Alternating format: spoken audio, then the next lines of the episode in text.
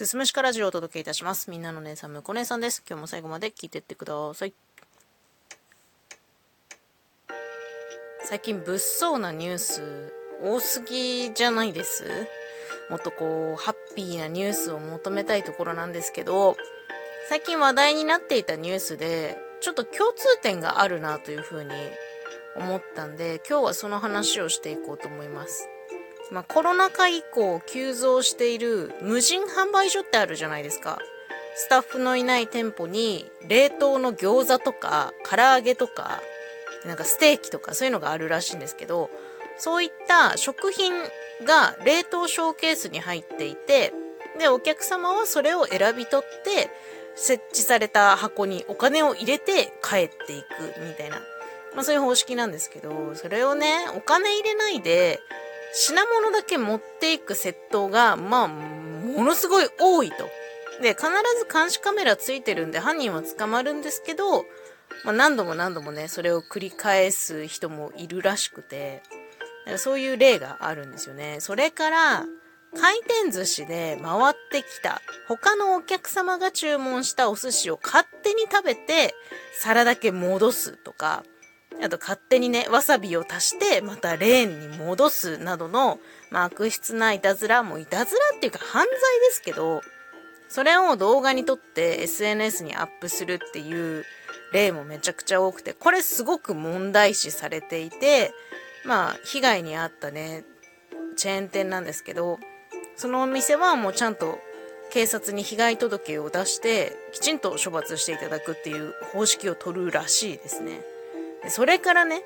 フードデリバリーで置き配にして、それを取りにドアを開けたところに強盗が押し入ってくるっていう、なんかそういう事件もあったらしいの。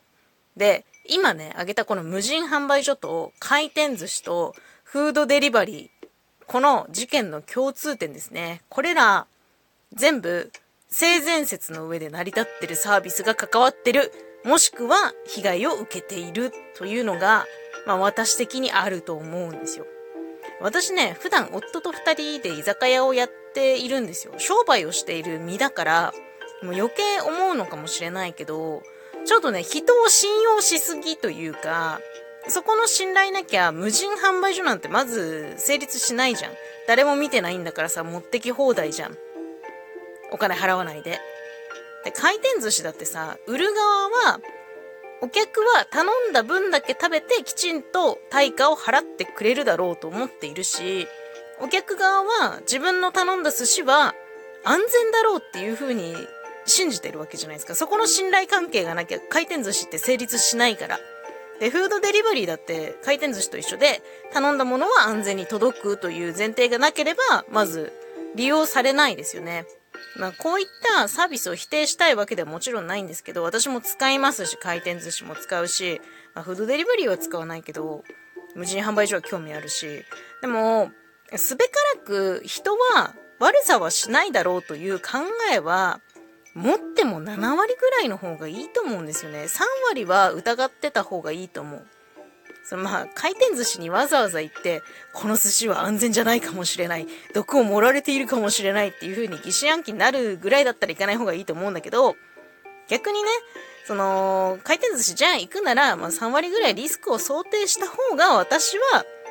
いいと思っていますね。これね、ほんと毎度思うんだけど、その、居酒屋をやっていると、食品を提供する側なんですよ。だから、その、いくらでもさ、お客様に悪さしようと思ったら提供する側ってできるじゃないですか。でもお客様は、このお店はそういうことしないだろうっていう、その疑いの心がない状態で来ているから、やっぱり、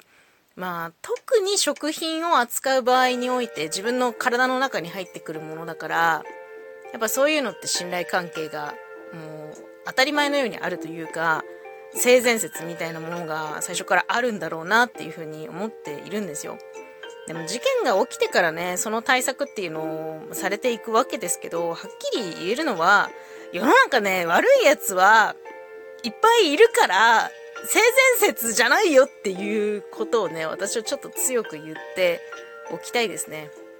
もうそういうことを簡単にできる側の立場だからそういうふうに思うのかもしれないけどまあねあの